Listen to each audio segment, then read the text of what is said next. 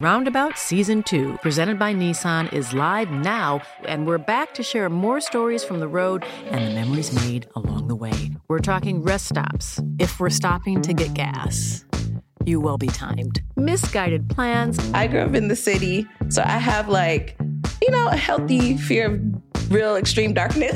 a lot of laughs. Y'all weird, but you, yeah, you, you were different. And so much more. Listen and subscribe wherever you get your podcasts.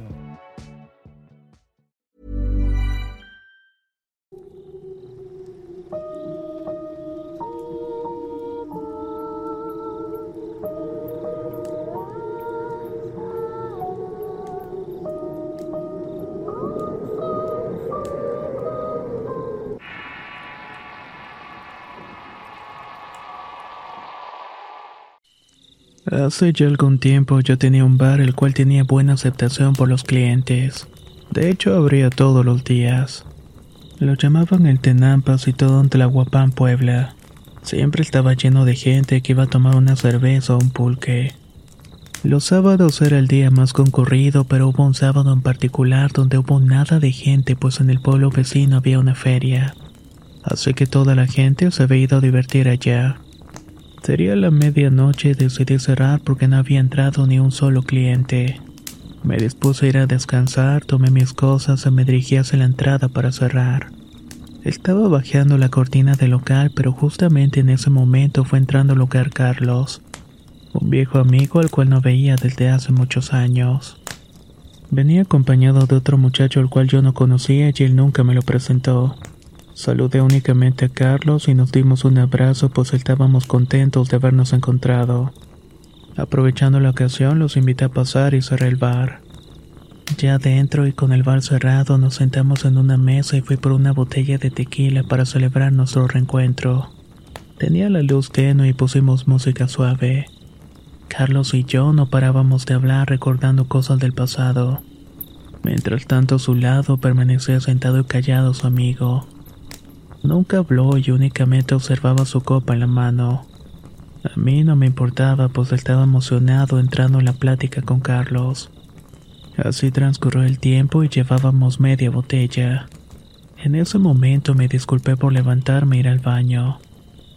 Al momento de salir de ahí en la puerta del sanitario estaba el amigo de Carlos esperando a que yo saliera para que pudiera pasar. Yo me dirigí a la mesa, reanudé la conversación con mi amigo. Así pasaron los minutos, casi 15 desde que su amigo entró al baño.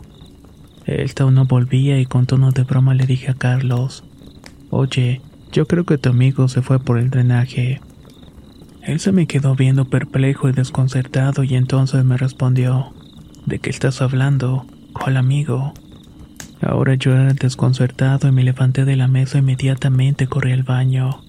Al abrir la puerta me di cuenta de que no había absolutamente nadie. Volví a la mesa y le dije a Carlos, no manches, ¿qué es lo que está pasando?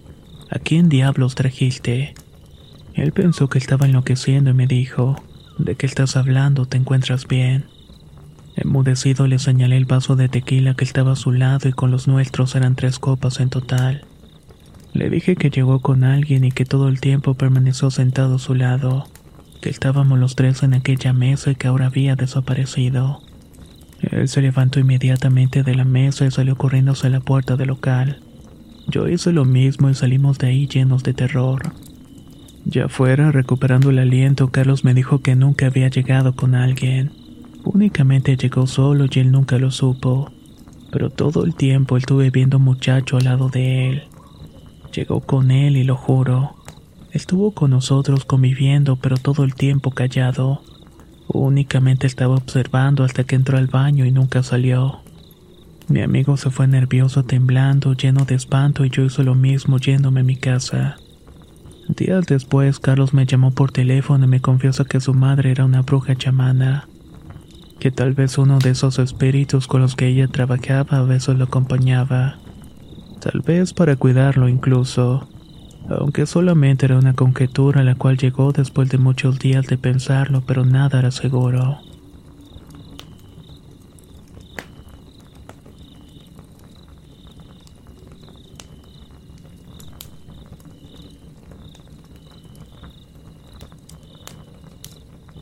Les voy a contar algo que nos pasó a mí y a mi familia el 31 de octubre. Ese día por la tarde volvíamos a la ciudad de Toluca de visitar a los abuelos de mi hija en Ixtlahuaca. Ya eran cerca de las 7 de la tarde y apenas íbamos saliendo a la carretera. Mi hija de tres años de repente dijo, ¿qué pasó ahí? Mi esposo le dijo que eran señalamientos de tránsito y mi hija le dijo, no, ¿qué le pasó a la niña? ¿Se murió acaso? Mi esposo me volteó a ver y mis tíos se quedaron callados y comenzaron a rezar. En la carretera no habían personas ni carros estacionados. Al otro día le preguntamos con calma qué era lo que había visto en la carretera. Nos dijo que una niña estaba herida y que le dolía su garganta porque tenía sangre. Mi suegra dice que a esa altura de la carretera de Toluca a Ixtlahuaca sucedió una carambola. Y en efecto muchas personas habían perdido la vida. Ya se podrán imaginar que entre las víctimas también hubo una niña.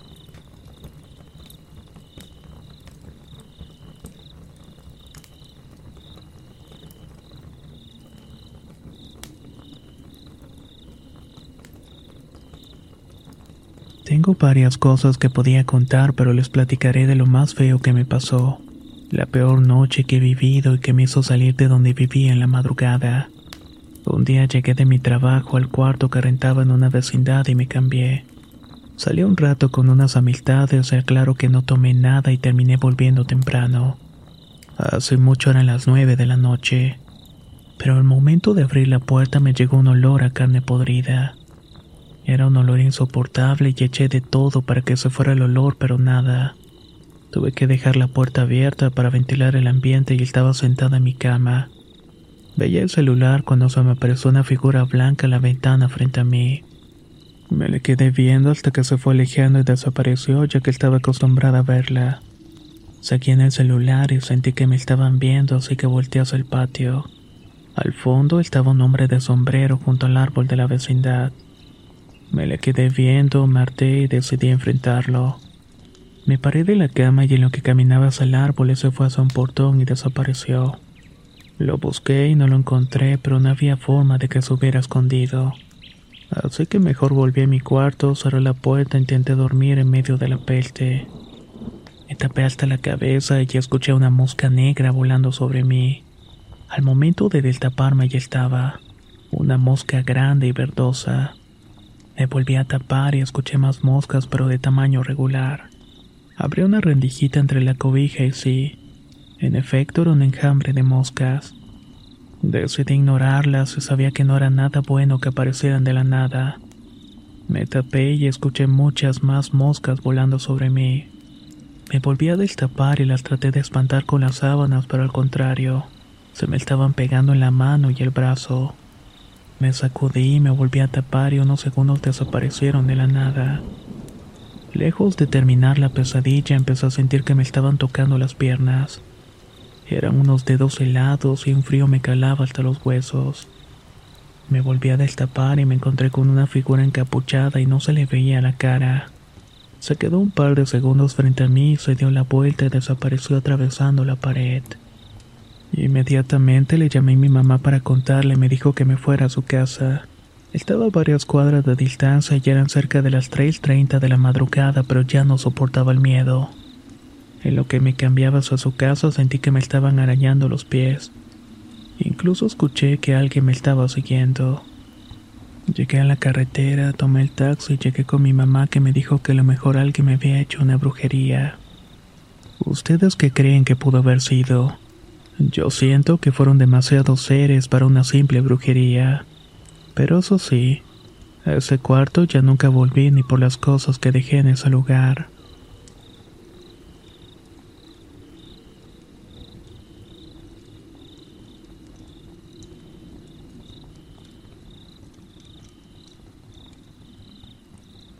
Soy originario de Durango Capital y esto me pasó por allá del 2010. Mis padres no se encontraban en casa y andaban de viaje y una tarde una tía me pidió un favor de llevarla a la colonia Hidalgo. Se encontraba casi media hora de aquí a paso tranquilo. Llegué por ella, la llevé al rancho y por cierto también nos acompañó mi prima. De regreso de noche, pero no muy tarde, pasamos por el panteón que está después del 5 de mayo a la altura de la gasolinera. Yo venía concentrado y platicando con ellas cuando de repente a mi costado izquierdo no sé de dónde salió un panadero en su bicicleta. De hecho llevaba unas canastas sobre su cabeza con bastante pan. Mi reacción fue dar el volantazo orillándome asustado y me van a sobrar madres del don el panadero, pensé. Me bajé para ayudarlo a levantarse para que estuviera bien y responderle económicamente por el pan tirado. Pero vaya sorpresa me llevé cuando noté que no había nadie. No había bicicleta, ni canastas, ni obviamente panes en el pavimento. Mi prima dijo que ella solamente había visto una figura blanca mientras mi tía comentó que no había nadie. Nos subimos a la camioneta y volvimos conduciendo con mucho cuidado. Nunca supe qué fue realmente lo que pasó ahí.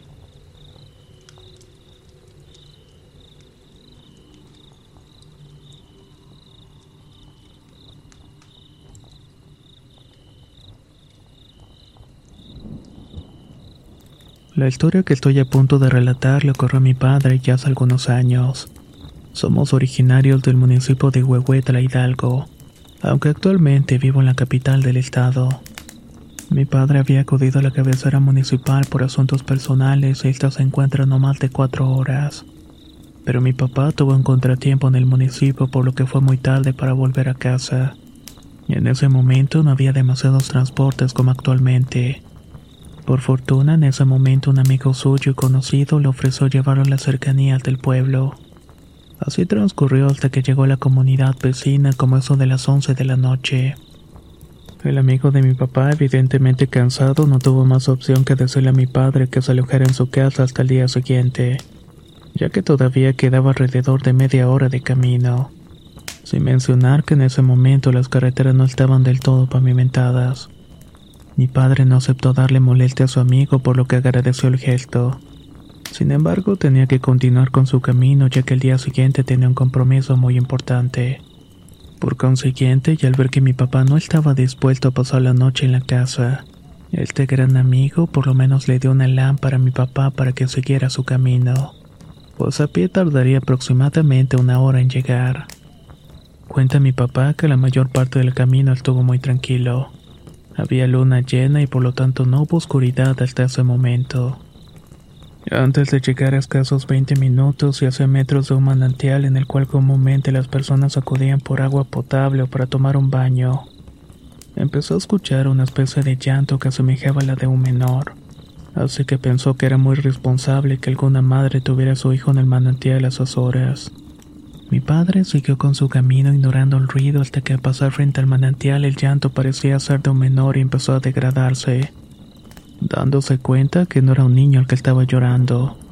Asumió que tampoco era un animal silvestre ya que era muy recurrente encontrarse con algunos de ellos. Mi padre iluminó con la linterna hacia donde provenían esos ruidos que para ese momento eran lamentos.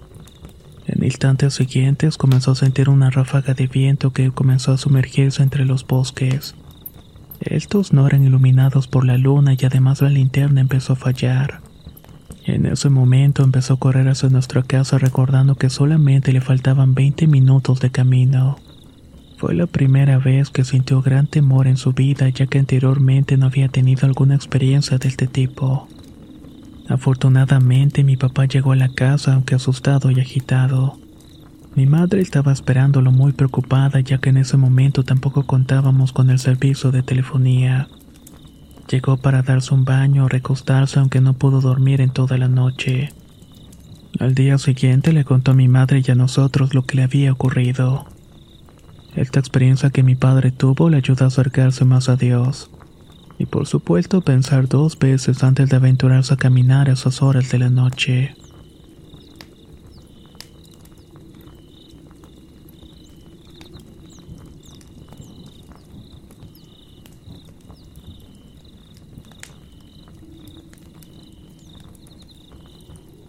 Vivo en Ecuador, en la ciudad de Guayaquil y actualmente tengo 25 años. Hace cinco años, en mis épocas de estudiante, cuando recién me había graduado del colegio, mis compañeros y yo decidimos celebrar en una playa. Optamos por irnos a Salinas, un hermoso lugar con gente muy amable. Para hospedarnos decidimos quedarnos en un hotel un poco antiguo. Habíamos escuchado leyendas urbanas del lugar. La más llamativa fue la leyenda del piso 13. Mis amigos comenzaron a relatar lo que sucedió en una época donde los militares habían tomado el control de nuestro país. En esas épocas de octubre, donde el 31 salían a celebrar las fiestas de brujas, un hijo de un militar había alquilado el piso 13. Había hecho una llamativa fiesta de disfraces y todo iba bien. Llegaban personas disfrazadas hasta que en un momento llegó un hombre con un disfraz de minotauro. Realmente se veía muy realista. El dueño de la fiesta se le acercó para preguntarle quién era, pero el invitado sin ninguna palabra comenzó a apuñalarlo. De hecho, incluso acabó con otras personas. Desde ese día el piso 13 quedó cerrado al público. Las ventanas las taparon y nadie tiene acceso a dicho piso. Al escuchar la historia, lo primero que pensé fue que eran puras mentiras. Pero como todo joven lleno de curiosidad, decidimos subir para despejar nuestras dudas. Lo hicimos en el ascensor, pero no había la opción de dicho piso. Así que subimos en las escaleras llegando al piso 13. Había un portón de fierro y un letrero que decía no entren. Además escuchábamos ruidos extraños como risas, murmullos y gritos apagados. Yo seguía incrédulo, pero mis amigos me decían que ya bajáramos y que ya habían visto suficiente. Insatisfecho quise averiguar de dónde provenían dichos sonidos, hasta que subió el guardia y dijo que no deberíamos estar ahí. Disgustado bajé y salimos a disfrutar de la playa y la gastronomía hasta que llegó la noche.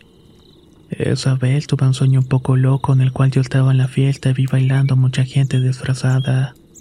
Hasta que la música se comenzó a tornar bizarra y comenzó a ponerse todo antiguo y descuidado. Las paredes se veían viejas y frente a mis ojos yo me tiré en posición fetal hasta que comencé a escuchar gritos. Eran personas pidiendo auxilio. Abrí los ojos para ver todas las paredes salpicadas de sangre y tripas. Desperté y eran las seis de la mañana y alcancé a ver un bulto negro salir del departamento traspasando las paredes. Traté de investigar esos días que estuve en Salinas, pero no me permitieron entrar al piso 13. Dicen que existen espectros. Llegué a la reflexión de que ahí habitan más almas en pena.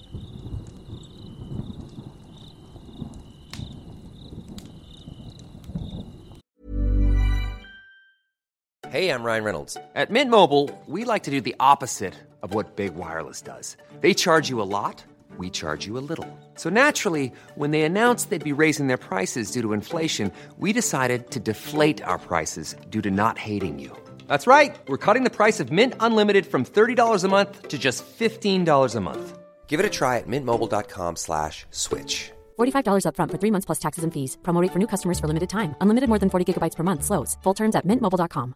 Hiring for your small business? If you're not looking for professionals on LinkedIn, you're looking in the wrong place. That's like looking for your car keys in a fish tank. LinkedIn helps you hire professionals you can't find anywhere else, even those who aren't actively searching for a new job but might be open to the perfect role. In a given month, over 70% of LinkedIn users don't even visit other leading job sites. So start looking in the right place. With LinkedIn, you can hire professionals like a professional. Post your free job on linkedin.com slash spoken today. ¿Qué tal te vendría una limpia de primavera? Sin duda la llegada de una nueva estación es la oportunidad perfecta para traer mejor energía a tu vida, incluyendo abundancia y dinero en efectivo por tus compras diarias gracias a iBota. Así es, y lo mejor es que no tendrás que recurrir a la brujería para traer riquezas. Solo descarga la aplicación de iBota totalmente gratis. Agrega tus ofertas y obtén dinero real que podrás transferir a tu cuenta bancaria, PayPal o tarjetas de regalo. Forma parte de la comunidad de 50 millones de usuarios que ya disfrutan de los beneficios de más de 2.700 marcas y gana hasta 256 dólares por año. Con iBota ya no tendrás que recurrir a un amarre de amor para conquistar a tu crush. Y con el dinero que ahorraste podrás invitarla a una cena elegante o al fin comprar ese viaje con el que siempre soñaste. Y si eso no es suficiente para convencerte, en este momento iBota está ofreciendo a nuestro público 5 dólares. Solo por probar iBota usando el código horror cuando te registras. Solo tienes que ir al App Store o Google Play Store y descargar la aplicación iBota gratis. Para comenzar a ganar dinero en efectivo y usar el código horror. Eso es iBota en Google Play o App Store y usa el código horror. Atrae abundancia a tu vida con iBota y corre a descargar la aplicación.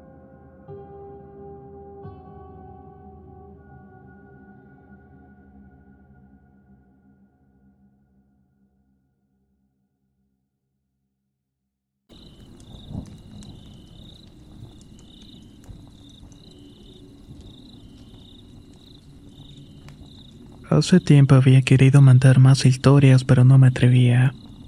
Mi familia incluye a mis padres y mis cinco hermanos, siendo yo la más pequeña de la familia. Mi mamá es muy apegada a la iglesia católica y mis hermanos y yo somos creyentes. Aunque sinceramente no somos tan cercanos a la práctica. Somos del estado de Oaxaca, de un pueblo donde se habla mucho de que la subida del muerto para el del sueño es porque las brujas están molestando. Y la verdad se creo en eso, ya que mi prima conoce a una señora que dice ser la hijada de una bruja. La señora Mención cuenta que junto con su madrina sacaban a los bebés de las casas, o que sacaban ropa y la enterraban en el panteón.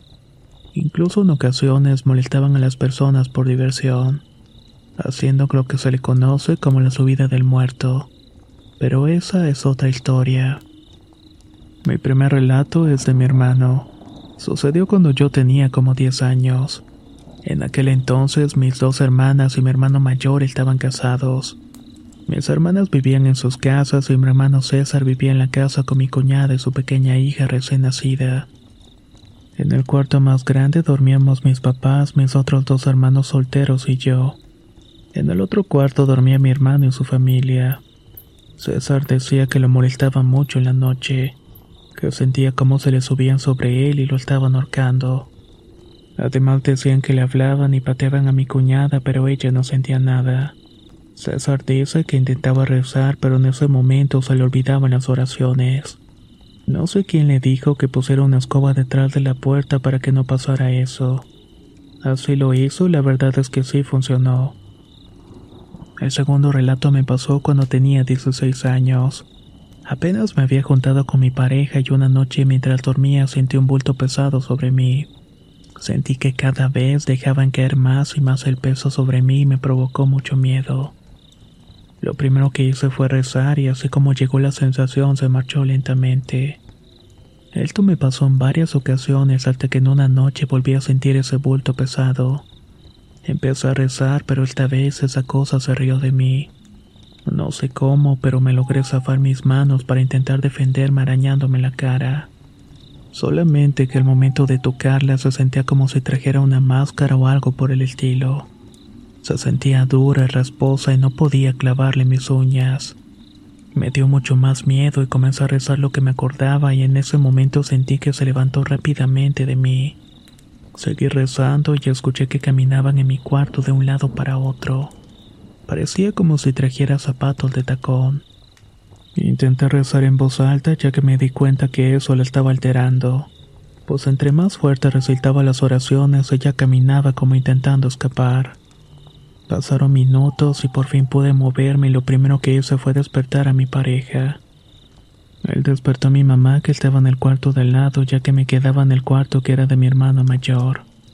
Mi mamá fue a verme y se quedó un rato hasta que logré quedarme dormida. Enseguida comencé a soñar que habíamos salido al baño mi pareja, mi mamá y yo. Pero al momento de volver vi a una mujer con algo de sobrepeso que empezó a subir en el carro de mi papá. Un tortón de 5 toneladas cargando un tinaco de 3.000 litros. Yo al ver a la mujer dije, miren, allá está esa maldita vieja. Y ella al escucharme dio un brinco que cayó sobre el tinaco haciendo que me despertara de golpe. Mi marido me preguntó si había escuchado que algo había saltado sobre el tinaco. Le conté sobre mi sueño y por esa razón me había despertado. Le volvimos a hablar a mi mamá y se quedó por esa noche en mi cuarto. Solamente de esa manera logré dormir más tranquila. Afortunadamente esa fue la última noche que volví a sentir la famosa parálisis del sueño.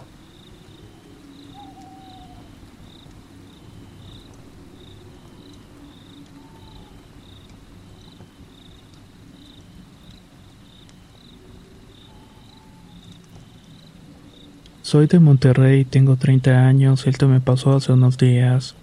Yo vivía con mi esposa y mis dos hijas a una hora de la casa de mis papás. pero tuve problemas en mi relación y tomamos la dirección de darnos un tiempo. Me fui a vivir con mis padres y no lo tomé con mucha madurez. Prácticamente meter al vicio del alcohol y las mujeres. Y una de esas noches venía de una fiesta de un amigo alrededor de las 2 de la mañana. Todo parecía normal, entré a la casa, a mi cuarto y me tiré a la cama. No pasaron ni cinco minutos cuando de la nada sentí cómo se sentaban en esta. Al abrir los ojos estaba una hermosa chica semidesnuda y con una linda voz me empezó a decir que la tomara. No podía creer lo que me estaba pasando y le pregunté por mis padres y me contestó que estaban dormidos. Rápidamente me quise poner de pie pero no pude. Esta mujer se me trepó y empezó a abusar de mí. Yo no podía resistir y todo parecía ser tan real. Incluso al terminar me sentía muy cansado, sin ganas de nada. Esto me pasó dos días seguidos hasta que le conté a mi mamá ya que me veía bastante mal.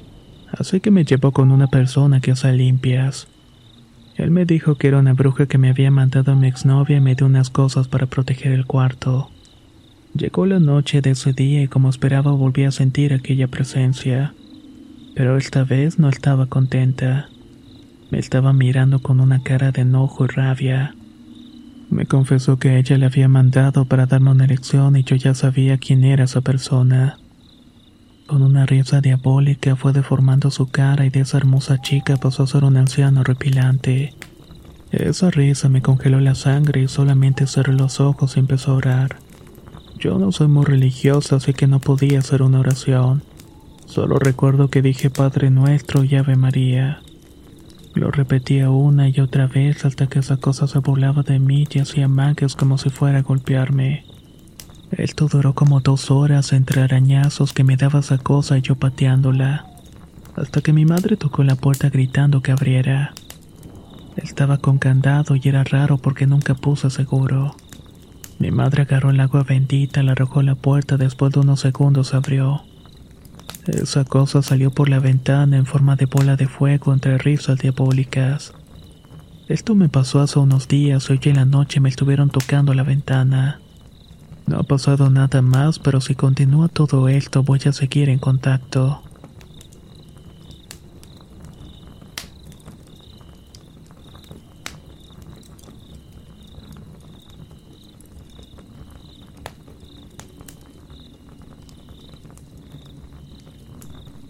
Todo comenzó en el año 2010 cuando tenía 17 años.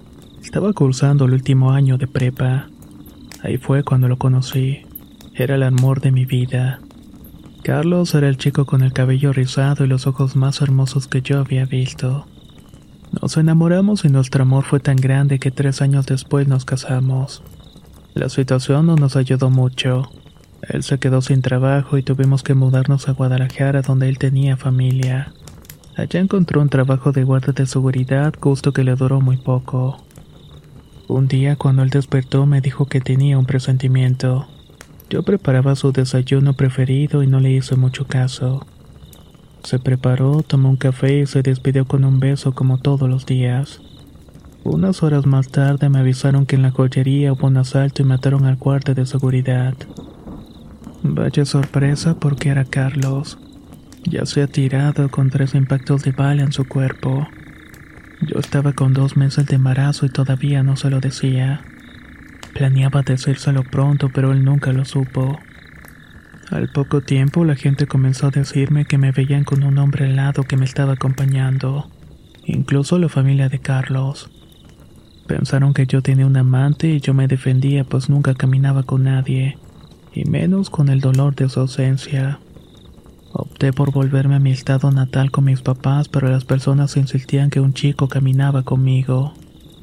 Al decir verdad, yo siempre sentía a Carlos después de su muerte. Lo veía y sentía mientras él estaba durmiendo y le platicaba del bebé y sentía cómo se me tocaba en el vientre. El día del parto estaba sola en el hospital ya que mis papás no llegaban. Vino una enfermera y preguntó por mí y me dijo, afuera está un chico que quiere verla, lo dejo pasar. Yo dije que no, ya que no sabía quién era. Pero poco tiempo después la misma enfermera regresó y dijo lo mismo. Le pregunté cómo era el chico, la descripción que me dio me hizo llorar y reclamarle a Dios. Lo que la enfermera me dijo fue, Trae un uniforme como de guardia de seguridad. Es alto y güerito, tal como era Carlos en vida. Estuvo conmigo cuando Gael, mi hijo, nació y nunca se ha ido. Siento su calor, su presencia donde vamos. Gael lo conoce por fotos, pero es como si no estuviera ausente. Sigue con nosotros y nos sigue cuidando, cumpliendo lo que un día prometió. Y creo que nuestro amor es tan grande que va más allá de la muerte.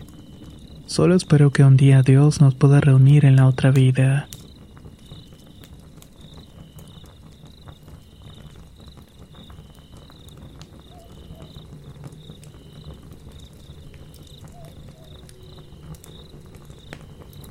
Les voy a contar lo que me pasó con mi pequeña hija.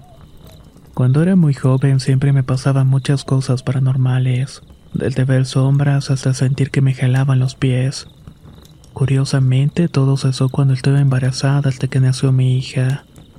Ella empezó a tener miedo hasta mi cuarto. No puedo describir ese sentimiento ya que mi hija empezaba a llorar y a llorar hasta el punto que no quería comer. La llevé donde una santera que me dijo que la niña tenía mal de ojo y que tenía sombras pegadas. Ella le rezó y las echó con sus movimientos en las manos. Y de hecho la niña mejoró bastante. La llevé los tres días de tratamiento y todo iba bien. Pero pasaron los días y la niña volvió a lo mismo. La empecé a bañar con unas hojas de piñón que me había dado la santera y así mejoraba. Por ese tiempo el papá de la niña y yo discutíamos una noche y nos acostamos a dormir así enojados. Ya pasaban las horas de la madrugada hasta que me levanté con un presentimiento. Volté enseguida a la cuna de la niña y no estaba. Empezó a llorar, a gritar, tanto que el papá de la niña saltó desorientado escuchándome gritar que me habían robado mi hija. Él se puso a buscar a la niña y esta estaba al lado de la puerta. En ese momento, detrás del armario se escucharon pasos escabulléndose. Agarramos a mi hija, la abrazamos y nos dormimos con ella. La niña tenía tres meses, era muy difícil que se hubiera bajado de la cuna por ella misma. Ese mismo día la llevé donde la santera y apenas me vio mi cara de preocupación fue evidente. Le conté lo que pasó y ella empezó a rezar. Le di algo de tomar y me dijo que la niña era lo que se le conoce como gente materia que eso venía de mi familia ya que mi madre, mi hermano y yo veíamos cosas. Cada quien a su modo, eso sí. Me dijo que le llevaron unos listones de color amarillo, rojo y azul. Ella los tejió y los amarró a la niña en la cintura y me mandó a bautizarla. Desde ese momento todo se calmó. No volvió a darle mal de ojo ni nada por el estilo. Al tiempo ese nudo de listones se rompió y aunque nada grave había pasado, Ahora mi hija se levanta sonámbula y empieza a decir cosas como, Oye mamá, ¿quién es ese niño tan bonito con alas? O incluso se pone a reír sola cuando juega. A nosotros nos toca tratar de calmarla y me pongo a rezar. Es difícil, pero ya hemos comprendido que siempre va a estar rodeada de cosas por el estilo.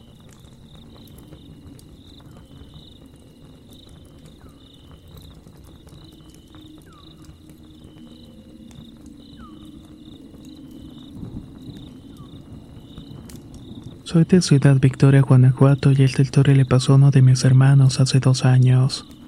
Era una noche normal en la cual decidí ir a visitar a su ahora exnovia. Ella vivía lejos de nuestro rancho como media hora caminando. Su casa estaba en un río donde solamente viven dos familias. Para llegar hay dos caminos. Uno por la carretera donde no hay ciclovía y era muy arriesgado transitar porque corrías el riesgo de ser atropellado. El otro camino en cuestión era por el río e irse entre los mezquitales y otros árboles y arbustos, así que decidió irse por esta opción. Dejó la bicicleta de mi papá escondida entre los arbustos ya que no se podía transitar por allí. Llegó con su novia y estuvo platicando por dos horas aproximadamente. A eso de la una de la mañana empezaron a escuchar los lamentos de una mujer en lo profundo del río.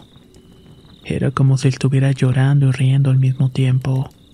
Se estaba quejando de una manera espantosa. Los dos la escucharon, pero mi hermano pensó que era un invento de su imaginación. Hasta que le preguntó a la novia le confirmó que se había escuchado lo mismo. Para él fue como si le hubieran aventado un bote con agua fría. Los gritos y lamentos no dejaban de escucharse y hicieron que su novia se congelara por un rato, hasta que por fin mi hermano le hizo reaccionar. Después de un rato, los quejidos y lamentos dejaron de escucharse y prefirió retirarse a su casa de vuelta, pues además mis padres son muy estrictos y lo regañarían por llegar muy noche. Su novia le estaba diciendo que se quedara con ella.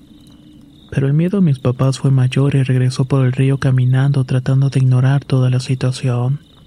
Puso música para evitar pensar en eso y llegó a donde estaba la bicicleta, la montó y pedaleó lo más rápido que pudo. Después, en el jardín de mi rancho, se encontró con dos amigos suyos. A ellos les relató lo sucedido y se le quedaron mirando muy seriamente ya que le creyeron. Después de platicar con ellos, regresó a casa muy asustado. Cabe recalcar que el lugar por donde vive su novia tiene muy mala fama entre los habitantes del rancho, ya que dicen que ahí habita el maligno.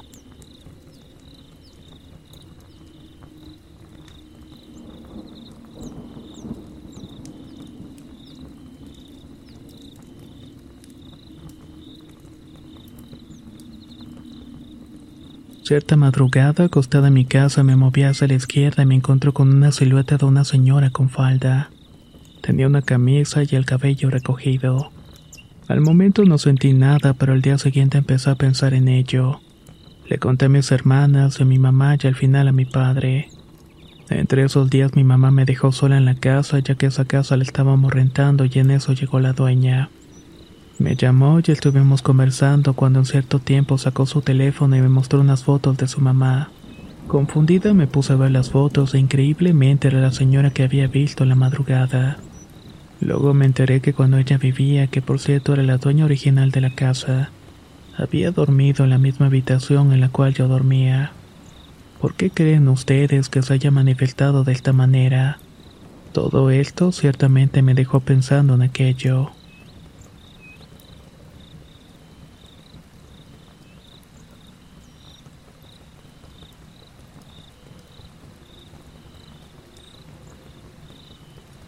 Les voy a contar un relato que fue vivido por mi padre. Mi mamá viene de un pueblo donde se sabía que había muchos brujos y seres relacionados. Cierto día mis padres fueron de visita al pueblo de mi mamá y mi papá conoció al abuelo de mi mamá. Por lo que se decía y sabía, él era un brujo. De hecho, a este señor se le tenía mucho miedo, pues decía que cargaba con una sombra muy grande y pesada. Mi papá, sin embargo, era muy escéptico y le importó poco hasta que uno de esos días mi papá se fue de fiesta y tomó demasiado junto con sus amigos.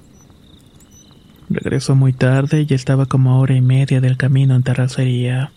Cuando venía a mitad del camino manejando se le atravesó un burro negro muy grande, y aunque era de un tamaño que nunca antes había visto le importó poco.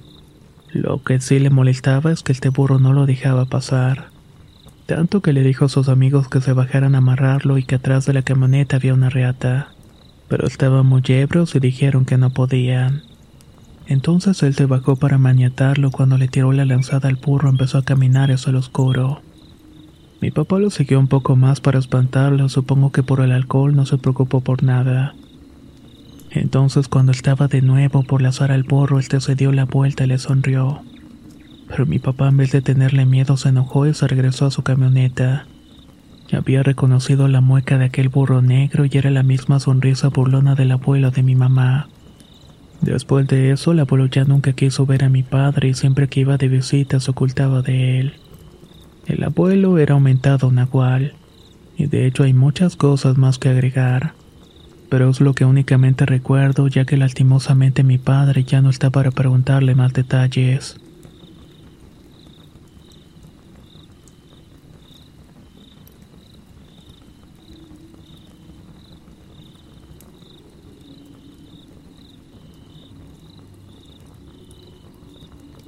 Lo que a continuación les contaré ocurrió el primero de noviembre del año 2015 en la localidad de Cihuatanejo. Como sabido, en esa fecha en México se celebra el Día de Muertos. Yo había salido de trabajar y procedí a descansar en la azotea mirando el cielo estrellado. Estaba acompañado de mis perros y gatos en eso salieron mis padres. Me dijeron que no estuviera solo esa noche, pues es el día cuando los ánimos salen. Siendo sincero, no les di importancia o más bien sí pues admito que quería tener encuentros, aunque nunca pensé que esto iba a pasar. Mientras tanto, seguía mirando las estrellas y ya era de madrugada, cuando de pronto empezó a notar un cierto movimiento en el cielo. Lo seguía mirando muy atentamente y en mi mente me preguntaba qué podría ser.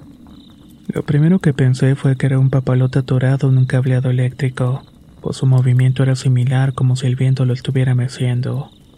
Pero al poco rato me percaté de que no era eso. Recuerdo claramente cuando este objeto avanzó en mi dirección y yo en ese momento estaba petrificado. No sé si era miedo, pero no me podía mover. Y lo único que traté de hacer fue cerrar los ojos, pero ni siquiera eso pude hacer. Cuando me di cuenta ya la tenía enfrente de mí. Era una figura de cabello negro y tan largo que te tapaba el rostro. Llevaba un vestido blanco y reaccioné unos segundos y logré correr y despertar a mi familia. Les conté lo sucedido y solo me dijeron que eso me pasaba por estar tan noche en una fecha donde pueden manifestarse los espíritus. Después, ya con valor, salí con una lámpara para poder verla de nuevo. Admito que fue una experiencia que aunque me provocó miedo me gustó. Fue la primera de tantas que estuve cara a cara con un espectro.